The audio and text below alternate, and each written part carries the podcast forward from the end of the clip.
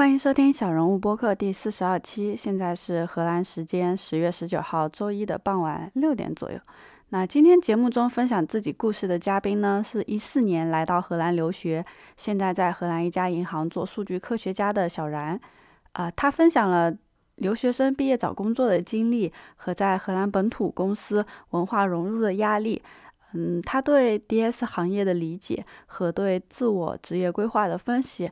那对于目前的工作生活的状态，他总体来说呢也是比较满意，甚至想要跳出舒适圈呢，和本能的安稳做一个抗争，去寻找真实的、残酷的烟火气。那我也给他挖坑，聊聊文化偏见，分享他眼中的荷兰人包容、开放、直接以及抠门的小故事。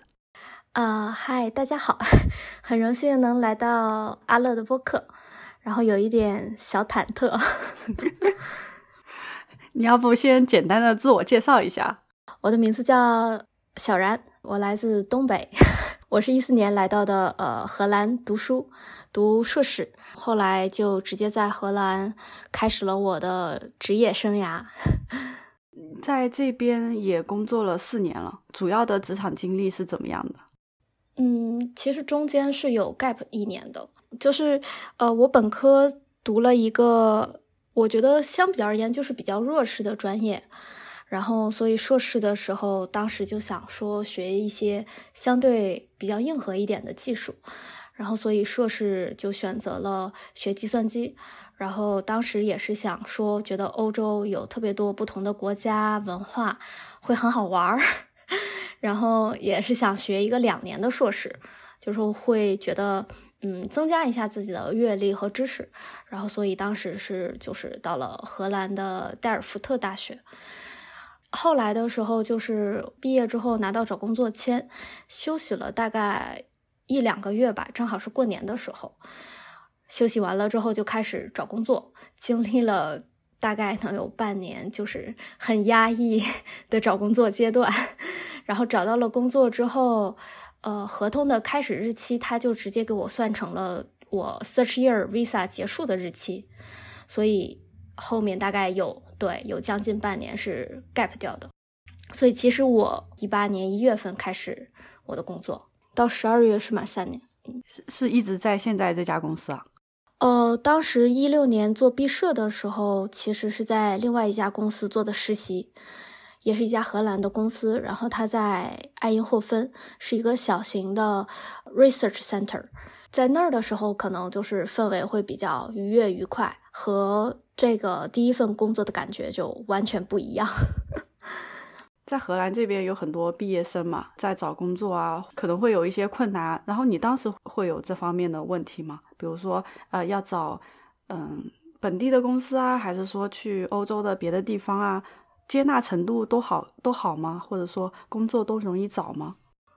嗯，就我自己当时的经历而言，我的感觉其实是不太好的。就是我自己会感觉说，计算机可能是相对而言比较强势的专业。在荷兰的话，是除了 supply chain 之外，第二好找工作的专业了。但我当时面试的时候，其实是遇到了很多的问题。我希望找找一个公司，他要能给我提供 sponsor，嗯，然后要负责我的签证。找这样的公司，一是他们会很大，二是他们的招聘流程，我觉得还是有点慢的。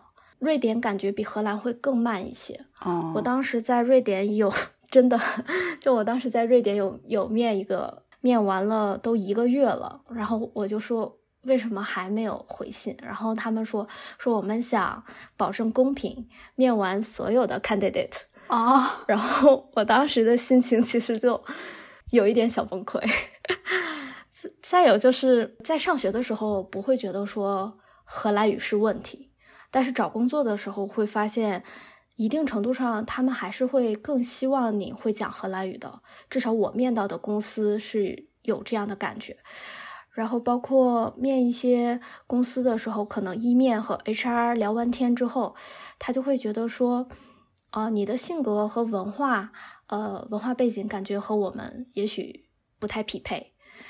在当时的我看来，这个理由是非常不具有说服力的。嗯，对，因为我仅有的工作经历就是在国内其实本科的时候有实习，然后在这边也有实习，然后我觉得只是实习的经历当然肯定是不够的，但是你对一个毕业生的要求，我希望他的要求可能是一些更能够量化的标准吧。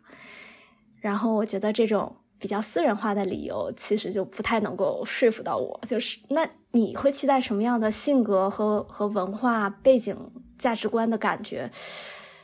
这种东西也很难通过就是他的呃职位描述或者是公司的故事去传达出来。对，所以当时就是一个我觉得有一点打击自信心的过程，而且本来可能。我对这方面就不太具有自信心吧，我会觉得说我有独特性，但是，呃，也有很多人比我优秀，所以当时的压力其实是有一点大。那你刚刚说到面试官性格和文化背景不匹配，就以前也觉得这个理由很扯，就是面试官找来呃冠冕堂皇搪塞我们拒绝的理由啊。但是在欧洲就接触了久了之后呢，就能感觉到，就是说，比起专业能力啊、学术背景啊，他们好像就更加看重的是，呃，能不能跟你这个人很好的沟通交流。那像中国人比较内向的性格的话，就会，呃，好像让别人觉得，嗯，这人不太好相处。这一点其实是我当时找工作的时候并不觉得，说实话，因为我觉得可能大家刚毕业都是白纸。然后都会具有一定程度的潜力和可塑性，那我觉得这是一个就相互融合，然后彼此促进发展的过程，就像文化碰撞也应该是这样的。但是我开始工作了以后，其实是经历了挺长一段时间的这种，我觉得文化冲击，就我觉得哦，这个文化冲击真的是挺大的，然后我其实是有一点低估它了。这一方面是我觉得大家可能上学的时候不太能够感受到，也不太能够注意到的。就我挺相信的一句话是：当你真的融入到这个社会的商业模式的运作的时候，你对这个国家文化，还有对这个国家的人会有更多不一样的感受和认知吧。我觉得这个话题可以接下来继续讨论一下。今天其实。本身选的主题也是想说对这种文化的偏见谈谈你的看法嘛？你在这边生活工作了这么多，嗯，六七年了。对对。然后我们接下来多对。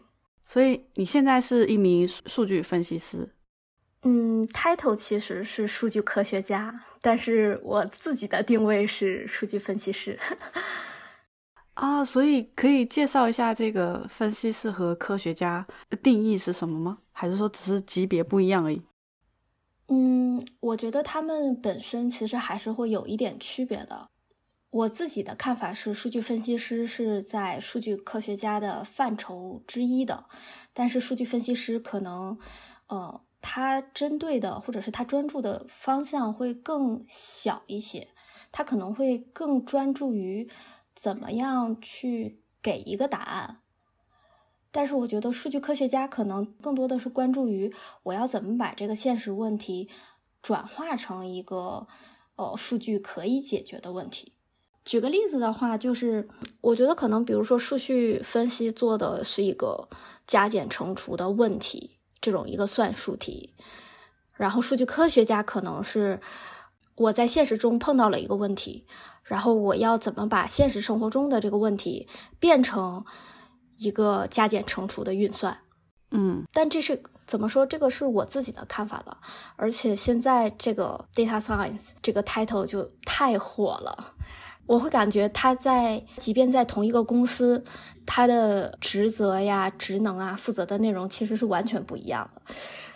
想黑一下一个大型互联网企业啊，在阿姆斯特丹的，他们的招聘就很典型吧？我觉得他们所有的职位抛出来都是 data analyst 或者是 data scientist 开头，然后但是真的要做什么，你可能要面试的时候聊天，你才会知道。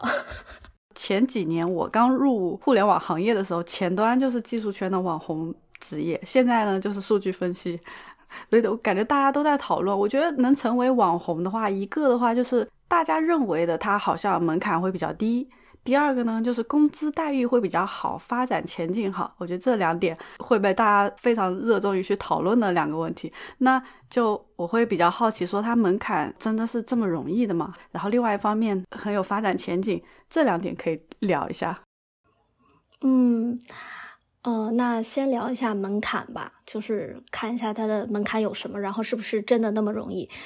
我自己的想法确实是觉得这个门槛不高，然后很容易上手。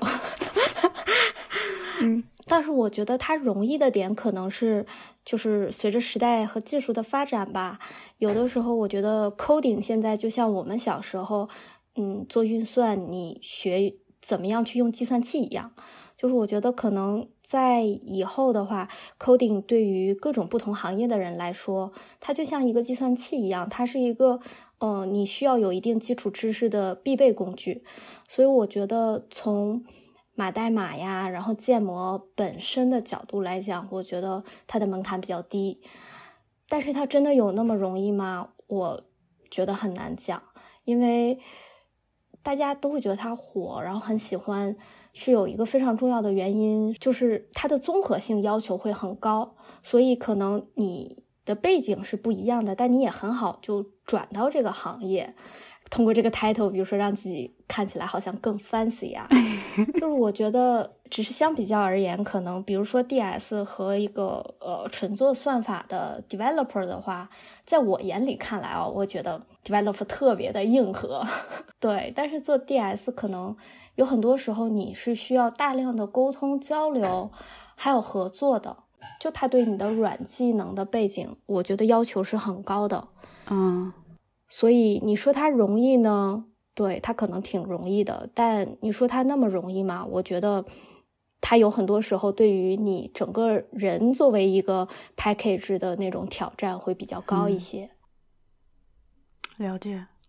然后再聊一下职业发展轨迹的话。比如说像我的公司的话，你是可以从 junior 到 senior，然后我们现在也有就是 tech lead，就是主管 data scientist。如果要是在一些就是做那种比较深度的算法研究的公司呢，可能就会更多的去发展机器学习方面，尤其是就是 deep learning 啊，然后人工智能的这方面。当然，就是也有可能会直接成为一个数据建模师。还有的其实就是有做转行做咨询啊，怎么样去给别人提供就是数据知识的这种职位。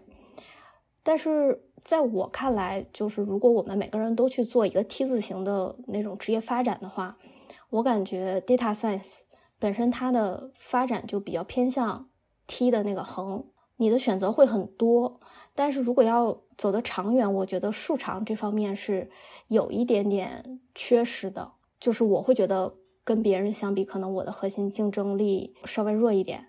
同样是建模的话，我觉得一个纯做算法的或者一个纯做架构的，我觉得他们其实比我有优势啊。嗯，然后就是这个其实也是 我自己现在会比较有困惑的一点，就是我可能会有一点。想转行出去，然后但是我去在网上搜的时候，就是大家搜的都是哦，我是一个金融分析师，我要怎么样成为一个 data scientist，就 会会觉得墙里墙外。对对，其实是挺，然后我感觉可能就是也挺难，一条路一直走到黑。这个当然也是我自己的感受了，就是在我平时的工作当中。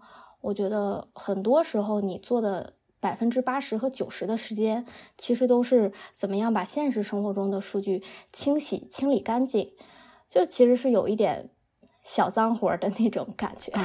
就你真的建模的时间是不多的。我觉得这个可能跟大家想的这个行业其实是是会有一点偏差，就会觉得啊，我会不会每天都建模啊，然后每天都研究那种高大上的算法呀？在现实生活中少。然后我们经常会做，就是做一个 project review 的时候，啊，领导就会强调强调说，嗯，你一定要确保你的数据首先是可以的，是干净的，是可以适应你的模型的。如果你的模型不行，不要先去想换一个模型，先去检查你前面清洗有没有清好。哦，这部分清洗数据有没有可能说，嗯，就是 AI 来处理呢？比如说像现在呃发展的像前端也会需要说一些基础的组件，我都帮他们做好。对于业务发展来说，只要用这些东西进行拼凑就可以了。慢慢的把这种脏活累活的或者说重复工作的交给自动化来处理，那就是在 DS 这一块清洗数据是有可能的吗？呃，确实是有可能的，对，而且可能性很高啊。这也是我现在就是有一点想想转行或者是跳出去的原因。我们公司现在就是有在用一个平台。然后我觉得这个平台非常的好，就是它可以帮助你们用 Agile 的方式去工作嘛，就是也可以加速。还有一点就是这个平台就是一个纯数据的平台，它甚至连模型它都是给你建好的，就是它给你建成了一种在平台里面叫做 recipe 的方式。如果你的数据进来的时候就足够好，你就可以用它已经就是建好的 recipe，你就搭一搭，然后连接起来。它所有的一切，它都会给你跑好，嗯，然后你可能只需要建一个场景，去确保它的这个自动化的过程是没有问题的，就可以了。不过，当然，首先是取决于你的，就是我们叫 raw data 进来的时候的状态，还有就是取决于你对它的它的要求和需求。当然，有的时候你还是需要自己去把这部分码出来的，因为不是所有的清洗都。完全就是能靠一个自动化的过程去完成，总是会有，呃，用我同事的话讲，那叫什么？就是你的数据里面总是会有一些异常的问题、异常的点。这这些其实也就是自动化或者机器没办法解决的问题。嗯，就是我对 DS 的理解，确实是 DS 本身就是很像翻译。它，你一边是数据，然后另一边就是你要翻译出来的一些见解啊、原因呀，还有趋势，这是一个一整个过程。然后，而且它有的时候不是单向的，就是这两边其实是可以可以来回换的。它有的时候是你现实生活中有一个问题，然后你把它翻译成一个数数据的问题，或者是一个数学的问题，然后你通过数学的方式去解决了这个问题之后，你再把。这个答案翻译成，呃，比如说是 business 啊，或者是呃其他人能够呃更理解的一种方式。哎，其实我觉得，呃，我们刚刚聊的这些有一个奇妙的点呢，就是就有的时候会觉得说，嗯，自己也不用去羡慕别人的工作，因为别人可能在羡慕我们的工作啊。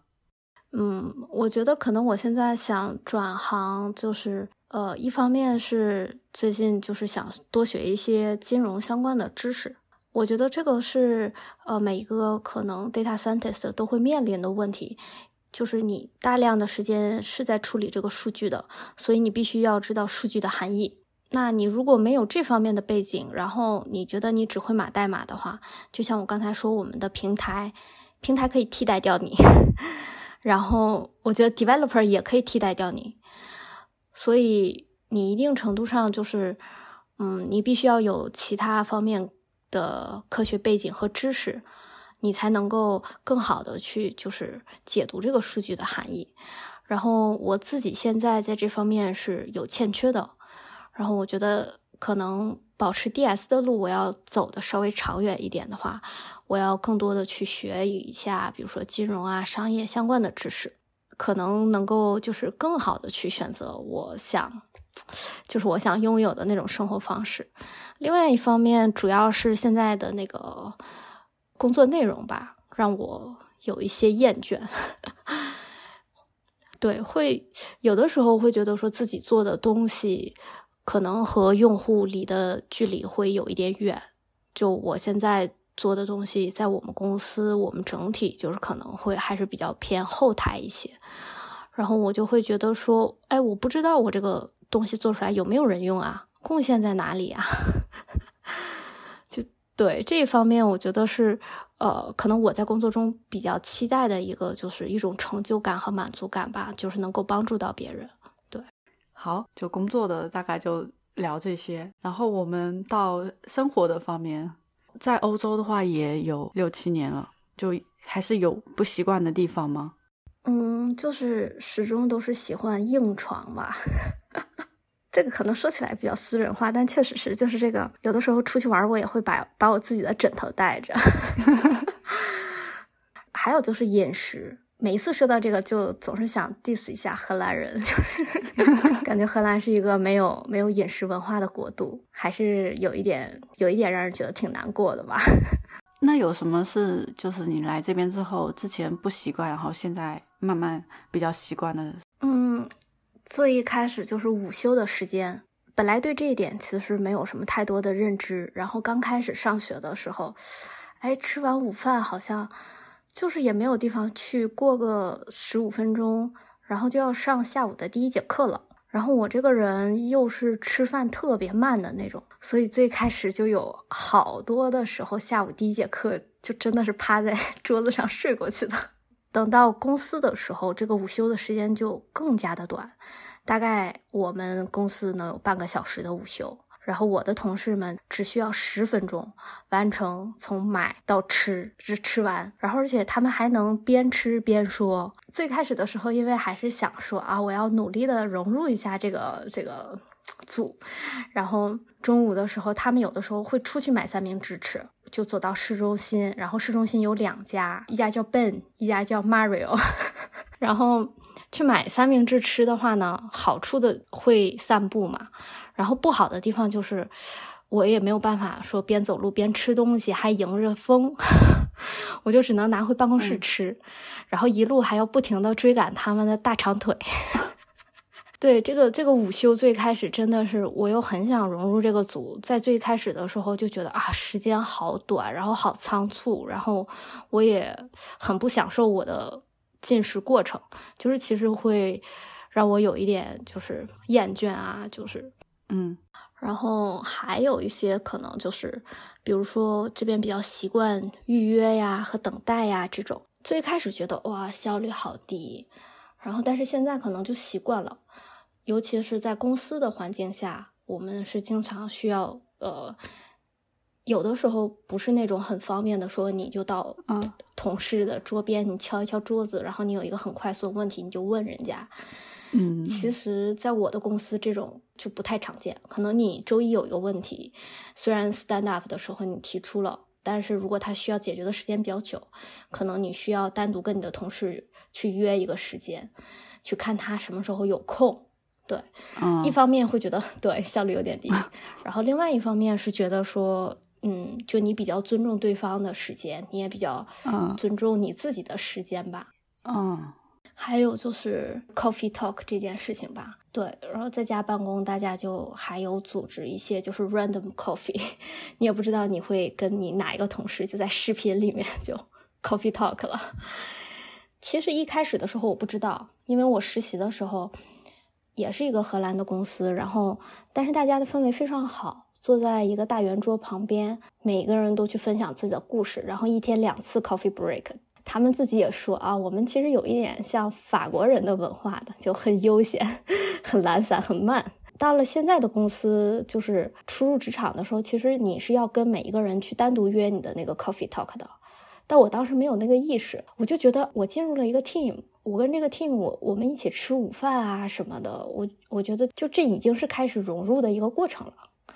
然后一直到就是过了。挺长一段时间，有其他新的人到了公司，到了我们组，开始约这个 coffee talk，然后我才知道，哦，原来是这样。那个时候觉得有点尴尬，对，觉得挺有意思的。那你说约 coffee talk 吗？就你已经认识了，然后你说不约呢，好像这个仪式感又不应该错过。他们是默认你就会知道，然后老板也不会跟你说。对，这个就是他们默认的，而且他们还觉得说，哎，你都实习过，你为什么会不知道？然后我就觉得，哦，我们实习的时候就是是有统一时间，大家一起就是这种 coffee break 的。对，还有吗？还有，哦，就是要非常的积极主动的讲出来，就是呃，直接清楚了当的表达你自己的意愿和想法。我觉得可能在国内其实也许也是需要这样的就是态度的。但是我之前其实并没有那种感觉吧，因为刚到的刚到组里的时候，我是就第一个女孩子，然后也是第一个非荷兰人在我的组，所以大家可能会期待说，哦，你的荷兰语要足够的好。然后当时发生了一个不太愉快的情况，就是我自己私下里有上课，然后但是我的同事们就会他们会比较 push。可能他就是就是开玩笑呀，或者或者怎么样，但是给我的观感很不好。嗯，就是比如说我们当时好是有一个就是大的部门的会议，然后大概能有一百五十多人，只有我一个人不会讲荷兰语。嗯，我我其实可以理解，就是当你作为哪怕有两个人，我觉得情况可能都会不一样。对，但你作为一个人的时候，我就会觉得啊，这个事情。确实是，就是可能你要求他们讲英语是有一点苛刻了。后来分小组活动的时候，变成了比较小一点的那种组的时候，然后我就问我说：“哎，这个 case 可不可以用英语讲？”然后我的同事就就很起哄的说：“啊，just just learn Dutch。”然后还叫着我的名字，而且这种情况其实大概是发生了两三次了吧。然后我后来就。我觉得我不能忍了，我就对我就对我就我就有跟他约这个约咖啡，我说我们聊一下吧。然后他当时其实是对于我会对于他的那个这种这种比较在我眼里比较负面的鼓励，他是他他其实也没有意料到说就觉得说我会觉得这么有压力，但其实当时真的是你作为唯一的一个就是。少数人真的是挺有压力的。后来就跟这个同事，包括有一些工作上的问题呀、接触啊和推进的时候，就是他就他他会有一点觉得哦，我好像对不起你的感觉。我我现在问他问题的时候，他也会就是热情，对，很热情，然后给我的回复会很快。然后我觉得哦，就是对，还是还是要讲出来吧，就是这一点。怎么说？对我来说，我我一直都觉得有的时候还是有一点艰难。嗯，对，嗯，其实今天的主题也是谈谈个人的文化偏见，就是你对欧洲这样不同的地方有什么嗯比较深刻的印象吗？就比较难相处、难交流。嗯，我们还是先讲讲好的。好的，就可能还是觉得南欧的氛围就特别的热情洋溢了。当然，我没有在那里生活嘛，就只是去玩的时候，就印象很深的是去两牙那边，然后去那种，嗯，它比较像私房菜的那种餐厅，但是它当然它的价格特别便宜嘛，因为南欧的消费也很低。然后他们会有自己酿的那种高度数的酒，叫 liquor。然后当时我就，哎，就就在桌子上，我就试了一下，然后有的就很难喝，然后我就龇牙咧嘴。突然就是对面的那个西班牙人就开始就跟你聊天啊，说这个是不是很难喝呀？怎么怎么样啊？你从哪里来呀？然后其实就是吃完了饭之后，我的朋友们和那个西班牙人和他的朋友们，然后也展开了就是很热情愉快的聊天。然后走的时候，他们还进行了一下贴面礼。当时就觉得啊，就是就是就就他们人就会觉得说很友好，而且他真的是很热情、很好客的那种。他会觉得说啊，你好像跟我很不一样。他也会特别热情的给你介绍，说他觉得好玩的，他觉得特别就是土生土长你会感兴趣的事情。然后我觉得这个是我在荷兰就是好像不太会碰到，以及包括比如说你要说像法国人和德国人，就是会觉得他其实会讲英语，但是他可能他也不愿意讲，然后确实有感觉到这种这种阻碍，然后。包括可能德国人比较守时啊，我那个时候有个朋友，然后他有一个德国男朋友，当时两个人过来找我玩儿，说要赶最后一班火车，然后当时是就我们就在天桥上就看到那个火车就就开过去了，他们两个人就是德国男朋友就上了火车，没有等我的朋友。我觉得，我觉得如果要是在国内啊，或者是就是可能他如果是有一个中国男友，肯定不会发生发生这种情况的。然后人家义正言辞的说：“那就是你晚了一分钟，你也是晚了呀。我们说了坐这一班火车，我们说好了，你为什么要迟到呢？然后，然后当时觉得其实啊，就是就是一下子就觉得啊，跨国恋爱不容易。你还不能跟他吵架？对对，就是啊，我的朋友好委屈。然后要聊对荷兰人的偏见嘛，就就开始大型吐槽现场。我确实也有很好的荷兰朋友，但是我确实有碰见过不太喜欢的荷兰人。然后我觉得我一定程度上会被这种很负面的印象影响了我整体的判断。怎么说呢？就你就碰到一两个不好的，你可能就会啊。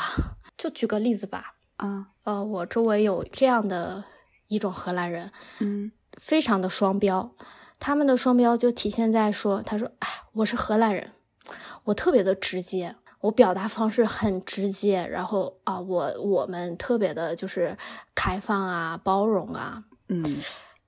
但其实我相处下来的感觉就会就就不是这样的，就是我觉得他们不是真的开放包容，他只是啊，我不在乎，我也不关心这事儿和我没关系，嗯。”就是我我我自己会觉得说你嗯，那你就不要说你开放和包容，对吧？我理解的开放和包容，可能是你特别能够拥抱一种不同，你能够欣赏和尊重别人的不同，嗯。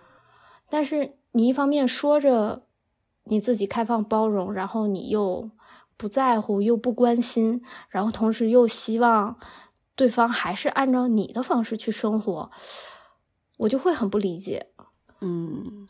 然后。这冷漠啊，对，其实是的，特别精准的精准的词，对，就是在我眼里，这就是一种冷漠。然后你把它说的很好听，但你就是冷漠呀，你也不是真的就是就是想交朋友啊，对。然后还有就是，比如说直接的这一方面啊，像我刚才聊的那个同事，其实他可能算是比较直接的。我有的同事。是那种他说啊，我好直接的，但他其实不直接。这是这是这是一个很有趣的那个 怎么说对话？我当时把这个对话也告诉了，也告诉了我在公司的导师。就公司的导师说啊，因为你是中国人嘛，然后他说我特意去学了一下这个就是文化的不同和差异。然后我说，请你听一下我和另外一个组员的对话。当时刚聊完合同。然后我们职公司的职场文化可能是就是你不聊信仰，不聊政治，不聊工资，就是不聊这种会怎么说可能会比较容易起冲突啊，很私人化的东西。嗯，然后当时和那个同事坐下来的时候，我就知道他其实是想问我的工资的，但是我就不说，要么你就直接问我嘛。他也没有，他先问的是你聊合同了吗？我说我聊了。他说啊，那你的合同也换成功了呗？我说是啊，然后他就又问，他说：“哦，那你的级别有没有升上去啊？”我说：“我升了呀。”他说：“啊，那这样，那你有没有聊工资啊？”我说：“我当然会聊呀。”然后他就说：“他说哦，他说那你的工资大概是多少呢？”然后我就问他：“我说你的工资是多少？”然后他就说：“他说啊，也就那样。”然后我就我就也回答我说：“我说我们差不多。”对。然后我把这段对话告诉了我的导师的时候，我的导师其实是他他有一点没有想到，嗯，就是可能本身问工资这件事情，然后以及呃我我的同组组员的表达方式，他就说：“哇，他怎么他表达的这么不直接？”我说对呀，我说另外一个同事是怎么问的呢？另外一个同事问的就是，就上来就直接问说，说啊我的合同聊好了，然后告诉了我他的工资，然后紧接着问我说我可不可以问你我的呃问你你的工资，然后我就说你看他们两个就是很明显的那个 差别吧，我会觉得，嗯，有的有的荷兰人还是 让我觉得挺迷的，再有就是。可能他们对于钱的方面还是就是有一点命吧，呃，怎么说挺好的，也也不好的，就包括说他们的表达方式够不够直接，或者是他们是不是冷漠。嗯，我觉得他们人和人之间的关系有一点冷淡和疏远的，但是可能在我们中式的文化里，我们的呃人际关系有点过于亲密，他们可能过于疏远和就是呃比较干净吧。那对于钱的方面，就是也扯得很近。对，如果碰到那种扯得非常轻的荷兰人，真的是有一点头痛的。举举举一个这个例子，我觉得可能别的地方都不会发生。这个当然也取决于那个荷兰人啊，这个我们承承认个体性差异，但是在荷兰有一种情况是，他送你礼物的时候会附带小票。哦，我知道，他们据说是想说让你不喜欢的话可以去退货啊。对，可以去。就我我其实是觉得有一点，嗯。你知道，一般情况下，好像大部分的文化是你送朋友礼物的时候，你你可能还要注意会去揭掉那个价签，然后，对对对，对对 对，像这个其实我觉得就是差别很大，对，差别很大。然后还有的时候，呃，我们大家一起去约那个约酒嘛，呃，一个人买一轮，这样真的是有那种。很 mean 的那种荷兰人，他就会蹭酒，就是啊，你还没有买，你还没有买，然后他自己不去买，这样啊，就是是是真的 mean，是真的 mean 哦。我我我我以前我以前真的是就是，我觉得你如果都是一直都是 A A 的话，我不会有什么想法，我觉得很正常。对对对，但你如果说是这样的话，那我觉得有一点不好。哎，这个其实是我怎么说，挺意外的。说实话，我之前以为就最多就是 A A，然后结果我没有想到还有蹭酒这种。嗯，下次都不要跟他一起去。哎，所以对现在这样的工作啊、生活啊这样的状态还满意吗？嗯，其实我觉得没有肺炎的话，现在的生活状态就是特别理想化吧，时薪很高，然后嗯，在家办公其实我也很喜欢，我觉得时间非常的。就是完全的自由，然后都由我自己来控制。但是工作状态的话，就是不太满意，然后也不是很开心。最近就会单位有重组啊，然后有一些办公室政治问题，始终会觉得学的不够多，进步缓慢。公司的那种核心一点的项目和资源就很难去争取到，也很难去接触到，所以这方面是有一些就是。嗯，负面的影响，但是生活里就会有特别多的时间去尝试一下新的呀、不同的呀事情。嗯，虽然很难，然后好像就是整体，其实除了我现在的工作内容的话，就都还挺满意的。所以最近也在有看，就是其他的职位啊、转转行啊之类的。对，所以其实这样比较下来，有的时候会比较想要回国，是吗？最主要的还是。是家人方面的原因吧，自己本来就是独生，然后而且还是单身，就会觉得说还是要选择自己觉得更重要的。那可能现阶段的话，对我来说就是可能还是家人吧。父母也老了，总有一天要面临可能帮他们养老的这个问题，我就会觉得，既然要回，那可以早一点回，早一点回去，也许还有机会就建立一下人脉呀。但是在这边。嗯，在荷兰的话，我整体的感受是，人脉可能更多的是集中在你的华人圈子。我也有荷兰的朋友，但是好像比如说让他们帮我，只是说换工作让他们帮我内推的话，甚至有的时候都很难。然后工作上会觉得说，他们给了你一个天花板就这么高，一眼能望到头，当然是一种稳定的奢侈，但是可能这个天花板就在这里，我也挺难受的。我自己够不到那个天花板是我的问题，但你如果就放在这儿了，还是会觉得，嗯，让我会觉得挑战的空间很小，我可能就不会想挑战和奋斗吧。然后国内当然就是有很多非常便利呀，而且会觉得会比较有烟火气，甚至可以说是就是挺残酷，然后挺真实的那种烟火气。但是我骨子里可能还是会挺需要一种文化认同感的，然后我觉得我没有办法在荷兰，呃，认同他们的文化吧。整体上来说，文化认同度很低，嗯，然后会有心理准备，说就生活质量可能会有落差呀，然后或者是其他的方面会有不适应啊。因为说实话，我可能觉得在荷兰人眼里，我肯定嗯就是不够西式化吧。但是可能在呃回到国内的话，大家又会觉得我其实已经很西式化了。在这方面会有一些自我认知上的挑战，那我觉得是一个探索的过程，就是我探索我自己，然后我也去探索人生的可能性。对，所以我觉得是可以尊重每个人的选择，其实自己都是有想法的，也会想说啊什么样的路啊比较适合自己。其实，嗯，也不像大家讲的那样，呃，国内就是怎样，国外又是怎样，都是一种脑子里的期许吧。那。